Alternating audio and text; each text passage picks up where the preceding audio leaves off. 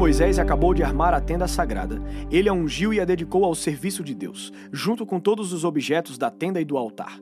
Então, os chefes dos grupos de famílias, que eram líderes das tribos do povo de Israel, os mesmos homens que estavam cuidando da contagem do povo, trouxeram as suas ofertas a Deus, o Senhor, isto é, seis carroças cobertas de doze bois. Cada dois chefes ofereceram uma carroça, e cada um deles um boi, e puseram tudo na frente da tenda. O Senhor disse a Moisés: Receba as carroças e os bois a fim de serem usados para o serviço da tenda, e dê essas ofertas aos levitas, a cada um de acordo com o serviço que faz. Então Moisés deu aos levitas as carroças e os bois. Aos descendentes de Gerson, ele deu duas carroças e quatro bois, de acordo com o serviço que faziam. Aos descendentes de Merari, também de acordo com o serviço deles, Moisés deu quatro carroças e oito bois. Esse serviço era dirigido por Itamar, filho do sacerdote Arão. Porém, Moisés não deu aos descendentes de Coate nem carroças nem bois, pois os objetos sagrados de que eles cuidavam tinham de ser carregados nos ombros. Os chefes também trouxeram as ofertas para comemorar a dedicação do altar ao serviço de Deus. Quando eles já estavam prontos para apresentar as suas ofertas no altar, o Senhor Deus disse a Moisés: Os chefes, cada um no seu próprio dia, deverão apresentar as suas ofertas para a dedicação do altar ao meu serviço. Os doze chefes apresentaram as suas ofertas na seguinte ordem. No primeiro dia, o chefe da tribo de Judá, Nazon, filho de Aminadab. No segundo dia, o chefe da tribo de Issacar, Netanel, filho de Zuar. No terceiro dia, o chefe da tribo de Zebulon, Eliabe, filho de Elon. No quarto dia, o chefe da tribo de Ruben, Elisur, filho de Sedeur. No quinto dia, o chefe da tribo de Simeão, Selumiel, filho de Zurizadai. No sexto dia, o chefe da tribo de Gade, Eliasaf, filho de Deuel. No sétimo dia, o chefe da tribo de Efraim, Elisama, filho de Amiúde. No oitavo dia, o chefe da tribo de Manassés, Gamaliel, filho de Pedazur. No nono dia, o chefe da tribo de Benjamim, Abidã, filho de Gideone. No dia dez, o chefe da tribo de Dan, Aiezer, filho de Amizadai. No dia onze, o chefe da tribo de Azer, Pagiel, filho de Ocrã. No dia doze, o chefe da tribo de Naphtali, Aira, filho de Enã.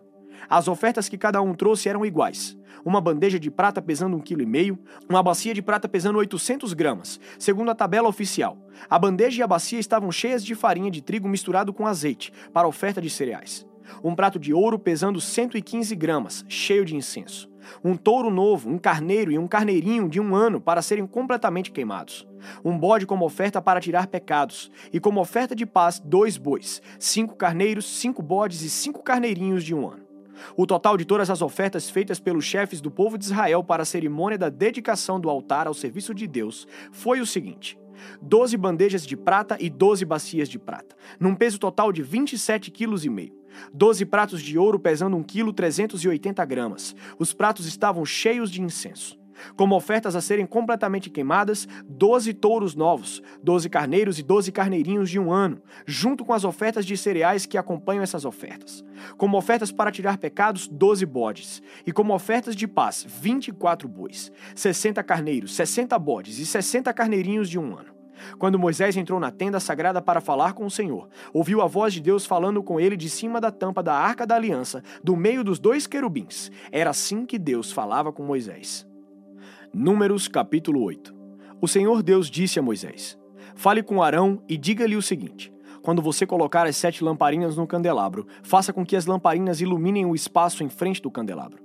E Arão fez assim: colocou as lamparinas de modo que iluminassem o espaço em frente do candelabro, como o Senhor havia ordenado a Moisés. O candelabro era de ouro batido, a sua base, as suas flores, tudo era de ouro batido, de acordo com o modelo que o Senhor havia mostrado a Moisés. O candelabro era de ouro batido, a sua base, as suas flores, tudo era de ouro batido, de acordo com o modelo que o Senhor havia mostrado a Moisés. O Senhor Deus disse a Moisés: Separe os levitas dos outros israelitas e purifique-os. Para purificá-los, faça o seguinte: borrife sobre eles a água da purificação. Eles devem rapar todo o corpo e lavar as suas roupas. Assim ficarão purificados. Então pegarão um touro novo, com oferta de cereais, feita da melhor farinha misturada com azeite. E você pegará outro touro novo, como oferta para tirar pecados. Em seguida, você reunirá todo o povo de Israel e fará com que os levitas fiquem em frente da tenda sagrada. Então, o povo de Israel porá as mãos sobre a cabeça dos levitas. E aí, Arão separará os levitas para mim como uma oferta especial dos israelitas. Assim, os levitas poderão fazer o meu serviço. Os levitas colocarão as mãos sobre a cabeça dos dois touros. Um deles será oferecido como oferta para tirar pecados, e o outro como oferta que será completamente queimada para purificar os levitas. Separe os levitas como uma oferta especial para mim, e que Arão e os seus filhos sejam chefes deles. Separe os levitas dos outros israelitas, a fim de que sejam meus. Depois que você purificar e separar os levitas, eles estarão preparados para trabalhar na tenda.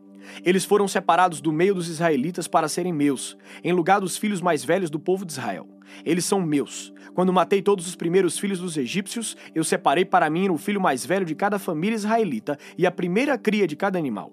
Agora estou ficando com os levitas em lugar de todos os primeiros filhos dos israelitas.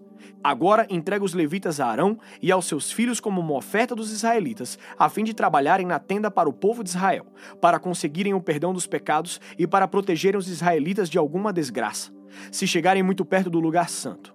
Assim, Moisés, Arão e todo o povo de Israel cumprirão tudo o que o Senhor havia ordenado a Moisés a respeito dos levitas. Os levitas se purificaram e lavaram as suas roupas, e Arão os separou como uma oferta especial ao Senhor, e fez a cerimônia da purificação para eles.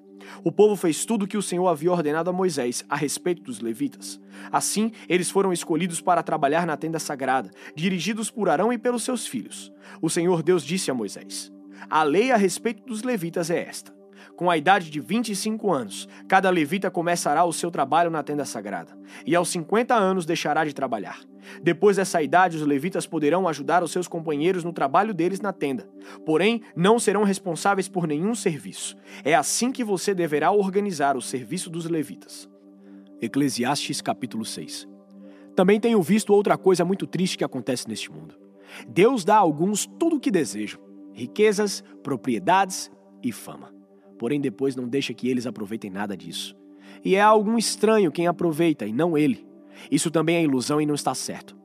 Que adianta um homem viver muitos anos e ter cem filhos se não aproveitar as coisas boas da vida e não tiver um sepultamento decente? Eu digo que uma criança que nasce morta tem mais sorte do que ele. É inútil a vinda dessa criança. Ela desaparece na escuridão, onde é esquecida. Não chega a ver a luz do dia, nem a saber como é a vida mas pelo menos encontra mais descanso do que aquele homem, que poderia ter vivido dois mil anos sem nunca ter aproveitado a vida. E no fim, não vamos todos para o mesmo lugar? Todos trabalham duro para ter o que comer, mas nunca ficam satisfeitos. Que vantagem tem o sábio sobre o tolo? Que vantagem tem o pobre em saber enfrentar a vida? Isso também é ilusão. É correr atrás do vento. É muito melhor ficar satisfeito com o que se tem do que estar sempre querendo mais. Tudo o que se passa neste mundo já foi resolvido há muito tempo. Antes de uma pessoa nascer, já está decidido o que vai acontecer com ela. E nós sabemos que não podemos discutir com quem é mais forte do que a gente. Uma coisa é certa: quanto mais falamos, mais tolices dizemos. E não ganhamos nada com isso. De fato, como é que podemos saber o que é melhor para nós nesta vida de ilusões? Vida que passa como uma sombra. Como podemos saber o que vai acontecer na terra depois da nossa morte? Mateus capítulo 18, versículo 15.